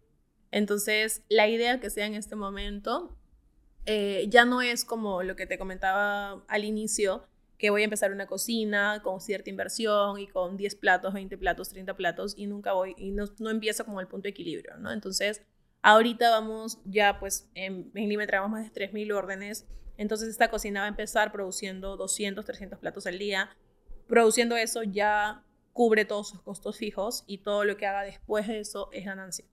Entonces nosotros actualmente compartimos el margen con el restaurante. Acá la idea es quedarnos manzana verde con todo el margen y poder ponerle más foco a la calidad de los insumos, ¿no? Entonces, eso por un lado y vamos a, eh, no sé si puedo decirlo, bueno, vamos a lanzar nuevas marcas eh, y, pues, justo para eso es la cocina, ¿no? Para Neo que, Dark Kitchen. Para que en la tarde podamos eh, enviar a nuestros clientes lo que tanto nos han pedido, ¿no? Ya llegan las tortas de chocolate saludables, ya llegan todas esas cositas que, que siempre nos han pedido y en verdad, si eres un cliente de manzana verde, eh, normalmente, en promedio, ordenas 5 o 6 platos a la semana. Entonces, si tienes esa frecuencia, quieres encontrar en la misma app tu torta de chocolate, tu, tu snack, todo, todo lo que quieres como saludable, ¿no? Entonces, eh, todo empieza el primero de diciembre. Diciembre vamos a usarlo como para pruebas y ya en enero es como el lanzamiento con todo en Perú. Genial. ¿Y con todo lo que producen, hay mucho desperdicio o no? Eh, actualmente nosotros nunca hemos producido, va a ser la primera vez. Pero algo chévere de, Manzana Verde es que nosotros armamos unas listas de insumo donde están como las cantidades exactas eh, que tienes que, comprar y que, tienes que cocinar y que tienes que servir. Porque no es como, como cualquier menú que vas y te sirven como, ah, hacen 5 kilos de arroz y te sirven una cuchara, dos cucharas. Como que todo está pesado por gramajes, todo como mega exacto. Entonces las compras, el desperdicio suele ser casi, casi nulo. Y sabiendo lo que sabes ahora, ¿Hay algo que hubieras hecho diferente cuando iniciaron? La misma pregunta que le hice a Carlos.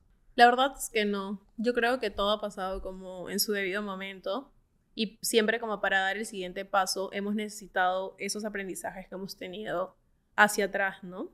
Eh, probablemente te diga, sí, estuvimos mucho tiempo en, en, Piura o nos demoramos para ir a México, pero, pero mi otro lado de la mente dice, si hubiera ido a México antes, probablemente hubiera incendiado el mercado con todos los errores y, y, con, los, con los aprendizajes que no iba a tener, ¿no? Entonces, creo que todo ha pasado en el timing perfecto.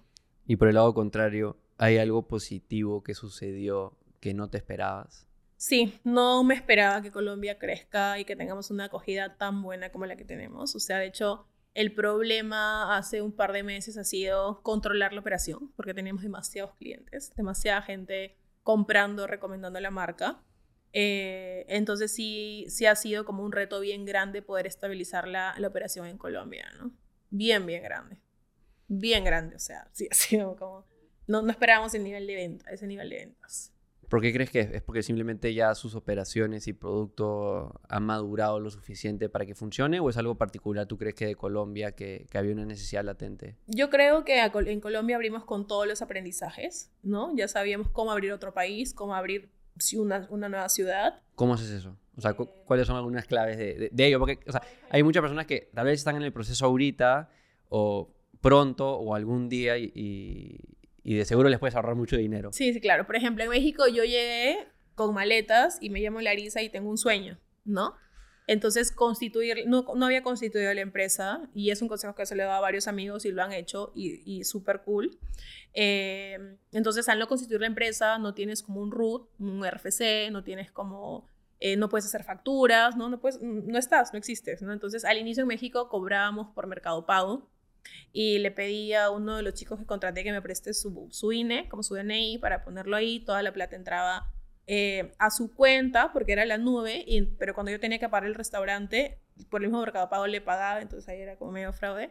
Eh, es que no, sabía, no sabía si iba a funcionar. Tenía, habíamos levantado que 150 mil dólares, creo, entonces no era un montón de plata para un mercado tan grande. O sea, México uno tiene que ir con plata, no con 100 mil dólares. ¿no? Entonces teníamos que, que probar. Entonces dije, o sea, no voy a constituir ahorita porque me cobraban muchísimo como 4 mil, 5 mil dólares, no me acuerdo. Y no me costaba nada crear la plataforma, crearme una cuenta de Mercado Pago, ¿no? Entonces, eso fue un aprendizaje. Em, y, y, por ejemplo, si eso lo llevo ahorita a Colombia, en Colombia llegamos, contratamos una, un representante legal, contratamos entonces todo en orden. Mañana, si mañana una empresa quiere que hagamos una activación y quiere darle beneficios a sus trabajadores, toma, ¿me entiendes? Entonces, el, el, las ventas volaron porque teníamos como todo muy sencillo Es más, en México muchos clientes no compraban porque no les daba confianza a la plataforma.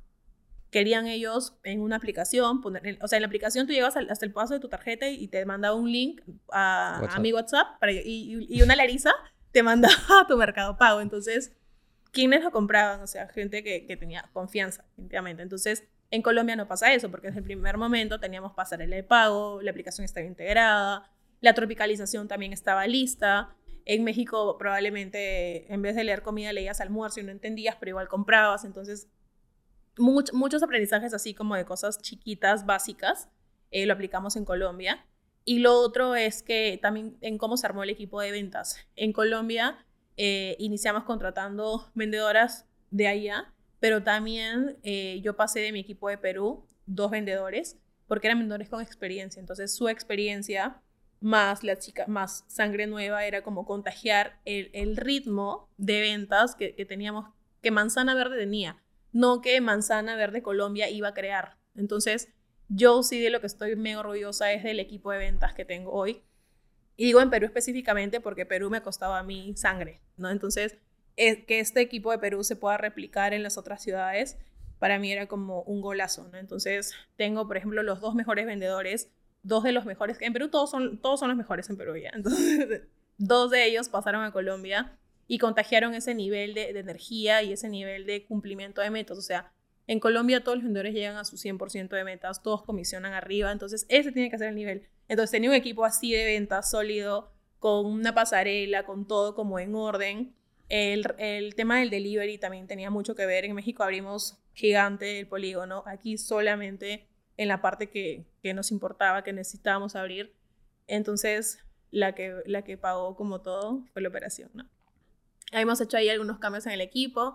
Ahora ya no lidero el equipo de ventas, ahora lidero el equipo de operaciones. Yo espero que Carlos Hilary tenga que resolver los problemas. Es como mi rol en Manzana Verde, ¿no? Eh, y bueno, la, bombera. Sí, sí, sí. Ahí estamos. Entonces, eh, me toca como... Ahorita estamos liderando el área de, operaciones, súper chévere, porque en verdad el equipo... Eh, al inicio estaba un poco desmotivado, porque ya te imaginas que todos los días te vienen como quejas y quejas y quejas cuando no has estado acostumbrado a eso. Pero ahorita creo que estamos en un nivel chévere, ya todos, eh, el nivel de incidencia ha bajado mucho, ratio de tardanos también, o sea, en un par de semanas hemos podido ahí como ordenar la casa en Colombia.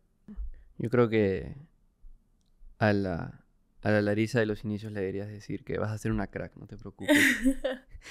Em, pasando un poco del tema de, de, Manzana Verde en particular, me encantaría hablar un poco de, de, emprendimiento a, a, nivel general y con una pregunta un poco más por el lado espiritual que, técnico. Para, o sea, para ti, ¿qué es el éxito? O sea, mencionaste ahí hace un momento el, tema de libertad, ¿no? Que para ti es clave. Em, lo, llevas por ahí, esa es tu métrica de éxito, ¿no? Mientras más libre soy, eh, soy exitosa. Sí, en verdad, eh, eso lo aprendí en redes de mercadeo. Porque dije, no puedo pasar mi vida como en piloto automático trabajando este ritmo. Yo amo trabajar, me encanta, pero no sé, en 5 o 10 años no me gustaría tener el mismo ritmo, ¿no? O sea, yo sí sueño con tener, antes decía cuatro hijos, ahora dos, eh, y dedicarme a mis hijos, ¿no? O sea, yo tengo una mamá y un papá que han estado muy presentes, porque he sido de, de las hijitas que salían todas las actuaciones hasta la que no le toca, y mis papás siempre ahí, pero también tengo el recuerdo que cuando he llegado a mi casa, eh, mi mamá contaba ¿no? en la mesa que había tenido que pedir permiso y que la jefa no quería, y mi papá lo mismo, que el general no sé qué, y quería que lo... ¿no? Entonces, siempre estuvieron, pero tenían que resolver batallas para estar conmigo. Entonces, yo quiero estar siempre sin tener que resolver batallas, ¿no? O sea, es como mi sueño tener como tiempo para mi familia, tiempo de calidad para mi familia.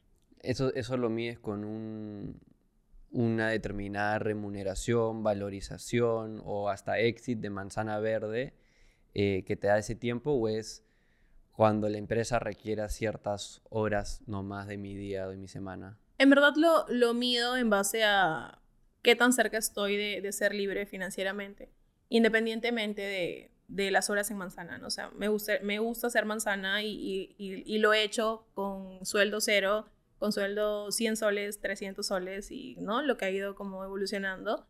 Pero, pero lo mío dependiendo de qué tan cerca estoy a, esta libertad financiera, ¿no? Entonces, en estos últimos años sí he ido como diversificando, viendo que otras cosas Tienes un puedo hacer. Sí, que, que, que, o sea, viendo que otras cosas puedo hacer que no ocupe mi tiempo, porque sí creo mucho en el poder del enfoque, ¿no? Entonces de nada sirve. Eh, creo que uno cuando emprende tiene que estar tranquilo con, con lo que se paga y tiene que ir acorde a ese estilo de vida. Entonces a veces toca el estilo de vida bajarle o subirle cuando toque, pero estoy me acostumbrada, no tengo problema en mañana bajarle, ¿no? O sea, hace un par de meses nos tocó bajarle y, y le bajamos y punto, ¿no? Entonces, eh, mientras esté como todas las cosas que hago estén como un paso más cerca de la libertad financiera, para mí es como el camino correcto hacia el éxito.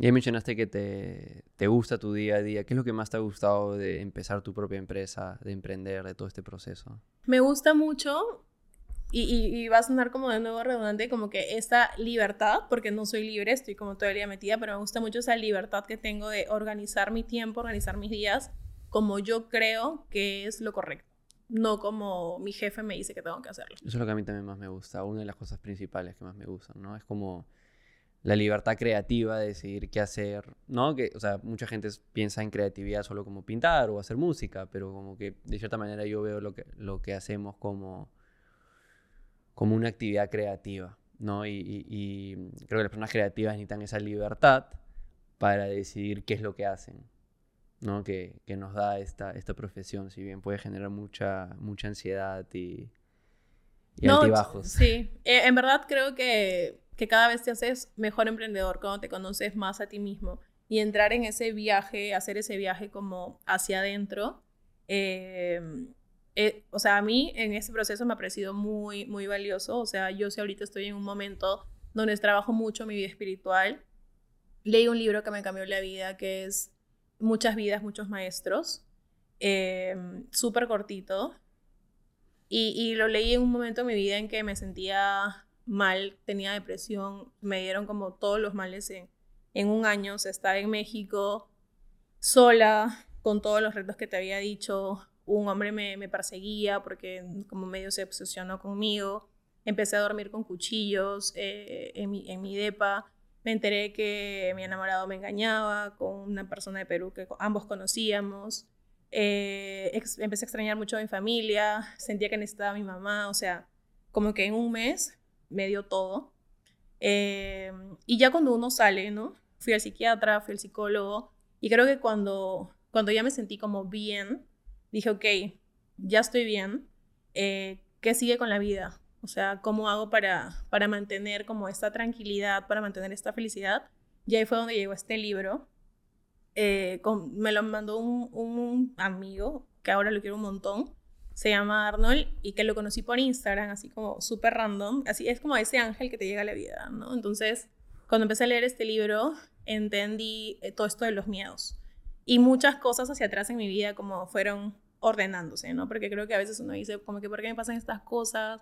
Si me estoy yendo como que a otro lugar a buscar como eh, que me vaya mejor, porque tienen que llegar retos y en vez de que Diosito te ayude, más bien te retrasa y es como que agradeces ese, esos momentos, ¿no? Entonces, sí, este libro a mí me, cambió mucho como la forma de pensar, la forma de, de cómo empezaba mis días también, o sea, hace un par de años yo no tenía esto de, siempre me gustaba levantarme temprano, pero para mí era levantarme temprano, abrir la laptop, eh, trabajar, trabajar, trabajar, comer, cerrar un ratito el laptop o comer con la laptop ahí y luego trabajar, trabajar hasta que me duele la espalda aquí, donde, o sea, ya sé dónde me duele porque hasta tengo una marca y en ese momento paraba, de lunes a domingo por siempre.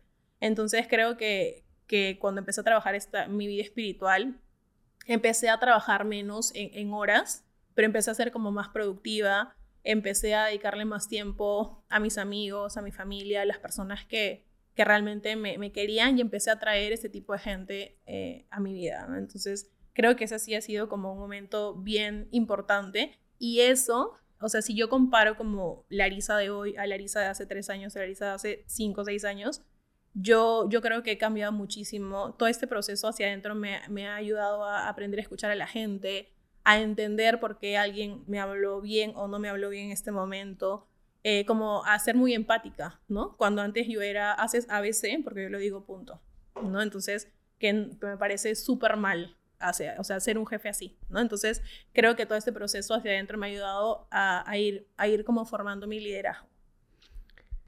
En líneas con lo de resolver y trabajar este lado espiritual, ¿qué significaba eso? O sea, era una serie de preguntas o una pregunta en particular que, que tenías que trabajar, un tema de propósito, un tema tal vez de, de valorarte más a ti misma, que creo que mucha gente tal vez eh, sufre con, con, ese problema. Yo creo que hay, hay, hay, varias cosas. Lo primero era que yo me di cuenta que me exigía mucho a mí misma y que a veces algo que hacía para las personas y para el mundo era wow, pero para mí era algo más. Eh, de hecho, no me gustaba mucho salir en entrevistas ese tipo de cosas, porque yo decía, o sea, eso para mí era como normal, como venía acostumbrada a eso, pero llegó un momento en que, o sea, me exigía demasiado.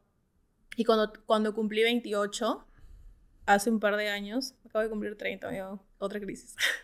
cuando cumplí 28 años, eh, yo ya había, siempre soñé con, antes de los 30, la empresa, el DEPA, el carro, y cuando cumplí 28 años ya tenía estas tres cosas y no me sentía feliz, pero venía de haber terminado con mi flaco, eh, con, el, con quien había construido todo esto y había como tenido todos estos sueños, y, y, y como volví a lograrlo sola, y dije como, ok, tengo todo esto de nuevo, ya, ya, ya no tengo la depre, ya estoy bien y tengo todo lo, lo, material que me había como prometido que iba a tener, pero no me siento feliz. Entonces, ahí es donde viene esto de trabajar la vida espiritual, ¿no? Y no viene porque dije, ay, quiero trabajar la vida espiritual. Cuando me empecé a hacer mucho esta pregunta de, ya cumpliendo mis metas y, y no soy feliz, pero no significa que, no es, que estoy triste por lo que pasó antes, sino ya estoy como tranquila ¿qué sigue con la vida? O sea, ¿qué me toca ahora? ¿Cuál es el siguiente paso? Entonces ahí fue donde, donde empecé a conocer esto, esto de la vida espiritual. Entonces no fue que dije, ya este, quiero conocerlo porque está de moda que la gente haga, este tipo de cosas o qué sé yo, ¿no? Entonces eh, mi primera experiencia fue viajar a Cusco, me fui a Pisa, hice ayahuasca y de verdad que ver todo lo que vi hacia adentro, y el potencial que yo tenía, como había sido en otras vidas, y poder unir mi vida espiritual con mi vida física, con mi vida de hoy, de verdad que me dio como otro, me, dio otra forma de ver las cosas, me dio otra forma de, de tratar eh, con las personas, ¿no? Y entender que cada, cada persona viene a este mundo con una batalla distinta y cada persona tiene como su vicio, ¿no? Entonces empecé como, como a ordenar y a entender porque antes yo me hacía como muchas preguntas y estaba enfocada más en las preguntas versus el, disfrutar mi, mi, día a día y lo que hacía, ¿no? Entonces, eh, ya luego de, la ayahuasca me dio como otras experiencias que ya te las puedo ir contando luego si quieres, pero siempre enfocada en, yo seguir creciendo, ¿no? De hecho, eh, hace unos meses estuve en Colombia, me fui a la Sierra Nevada porque, porque bueno, soy humana y me agarraron como otra vez los miedos de cada vez manzana se hace más grande y hay más responsabilidades y al final hay, hay que pagar como sueldo siempre y cada vez como los números son más grandes y tienes inversionistas que, que te exigen un poco más también. Entonces eh, empecé como a tener miedos, pero no los había identificado, simplemente me empecé a sentir triste.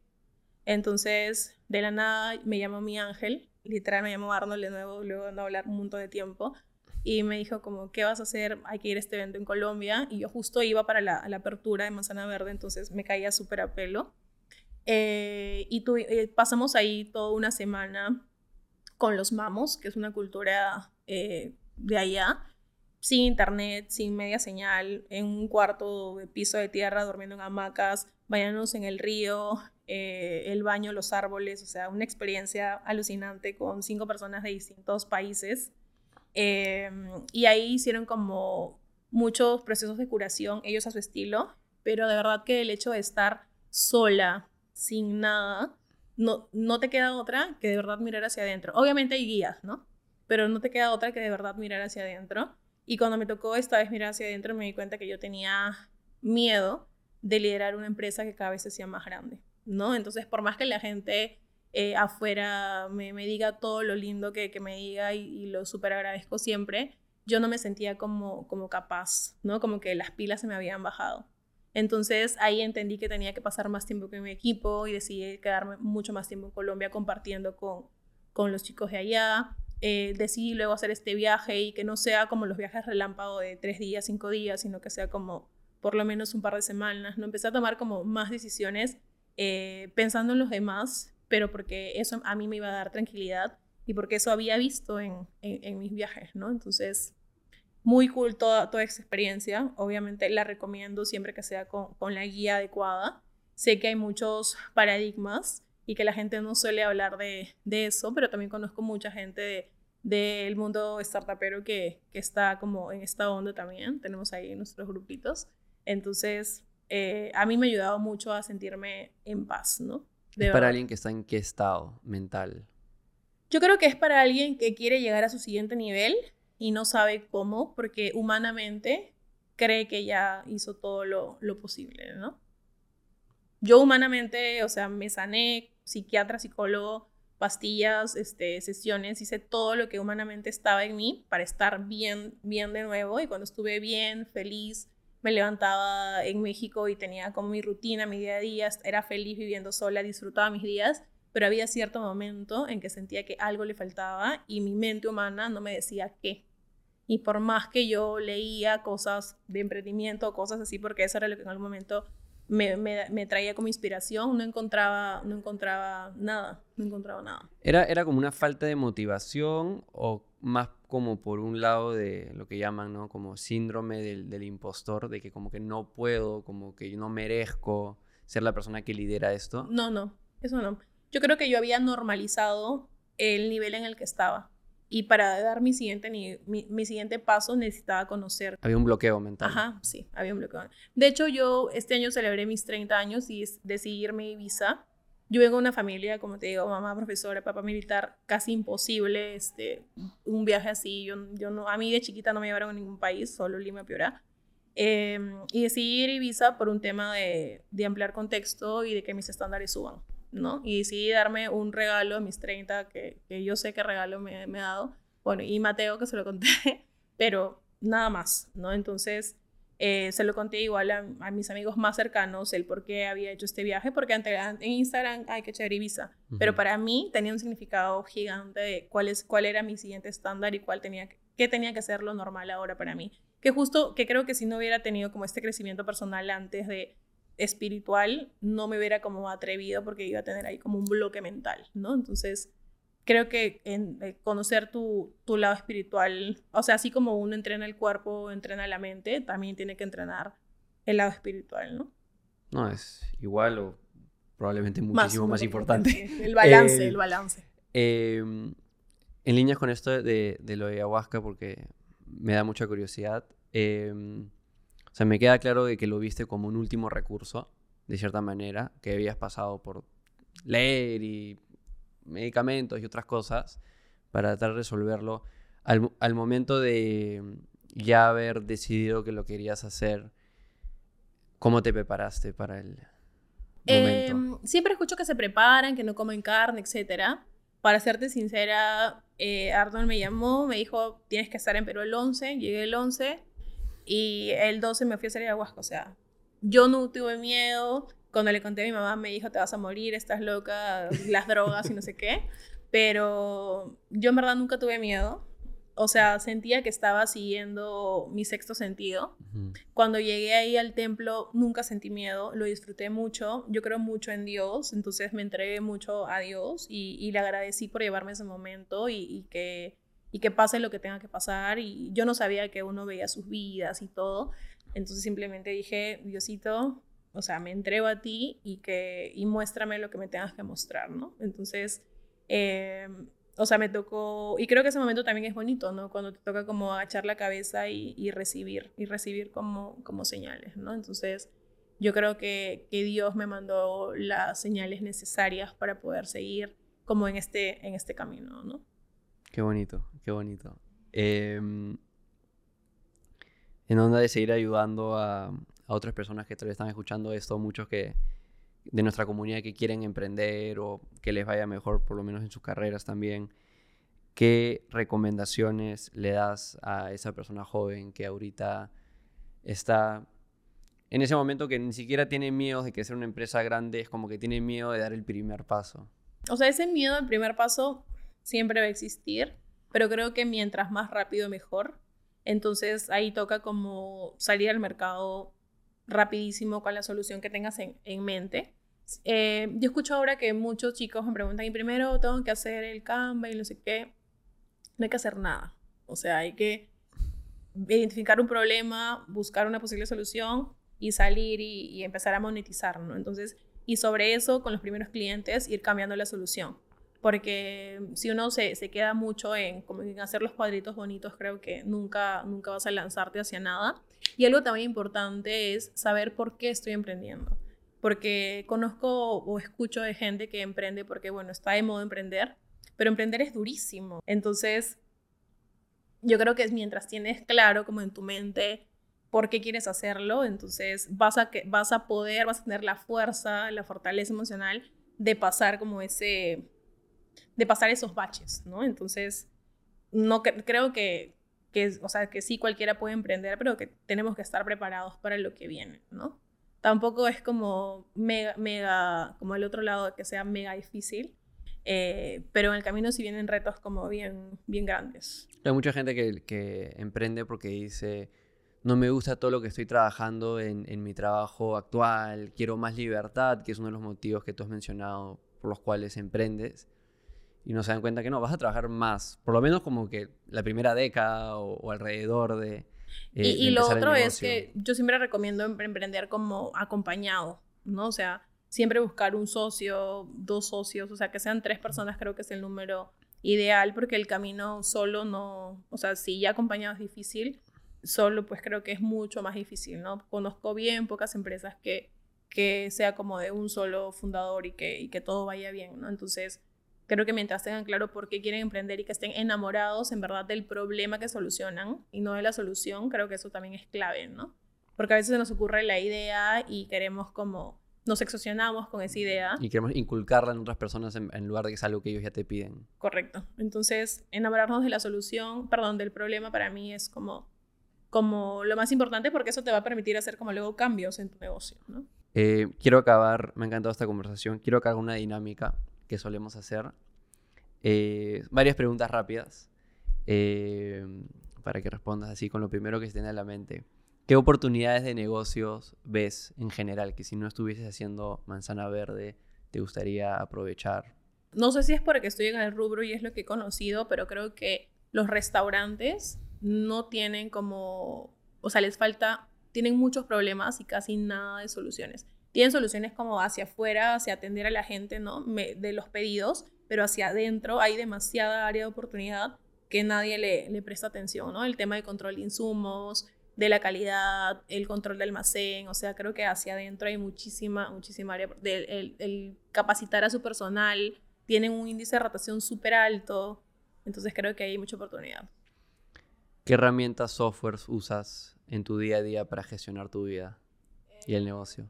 Bueno, Notion, Discord, Loom, eh, creo que esos tres. Bueno, Calendar, ¿no? Todo lo de Google. Si pudieras tomar un café o una cerveza con cualquier persona histórica, ¿a quién elegirías? Mira, yo no tengo una persona que diga quiero ser como, como X.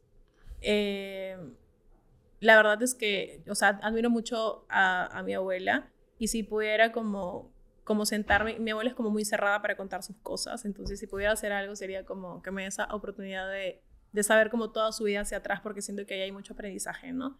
pero no suelo como tener cantante favorito o personaje favorito, eso como que no sé. Deberías grabar un podcast así con tu abuela. Ah, y sacarle vamos, las vamos, a intentar, vamos, a intentar, A ver qué sale. Eh, una mala recomendación que sueles escuchar otras personas dar. Eh, suelo escuchar cuando hay eventos de emprendimiento. Eh, yo detesto cuando se para alguien al frente a dar, a hablar de emprendimiento o a dar tips de emprendimiento cuando es una persona que no emprende porque probablemente el 90% de lo que diga no es cierto. Entonces, sí soy muy fan de, de que cada quien hable de, de, lo que ha vivido. De experiencia propia. ¿no? Sí. Si solo pudieras hacer dos horas de trabajo a la semana para tu negocio, ¿qué harías en esas dos horas? Haría una reu de equipo, eh, que es como dinámicas, así como, ¿no? Plan H. Y, y, la, otra, la otra hora creo que haría como una reu con, con, mi equipo de heads. Si tuvieras que tener otra profesión, ¿cuál sería? ¿Te querías como contadora? Me hubiera gustado estudiar también ingeniería industrial. me causa curiosidad. Pero... Yo estuve ahí, me cambié a administración cuando me di cuenta que quería emprender, pero sí. Eh, mejor compra de 100 dólares o menos. Creo que mi Kindle, no soy como fan de la lectura, pero es como la batalla conmigo misma. Un panel en la calle que toda la ciudad podría ver. ¿Qué pondrías? Eh, pondría la felicidad está al otro lado de tus miedos. Buenísima. ¿Qué nuevo hábito del último par de años ha sido el que más te ha ayudado? Eh, bañarme con agua fría al iniciar el día. Te llena de energía, ¿no? No, es como... Y libera estrés, o sea... Más que eso, es vencer tu mente. Entonces creo que si venzo mi mente en la ducha, ya voy a poder con todo en el día. ¿Libro que más has recomendado? Has, has mencionado dos en esta conversación, mencionaste uno que era... Mm, El que más recomiendo en verdad es Secretos de la Mente Millonaria. No es de emprendimiento, es de mindset, de, trabaja mucho la mentalidad, pero justo te ayuda a romper esos bloques mentales con los que uno crece en la infancia. ¿Película que más has recomendado? Me gusta mucho En Busca de la Felicidad, pero no es que sea como tan fan, ¿no?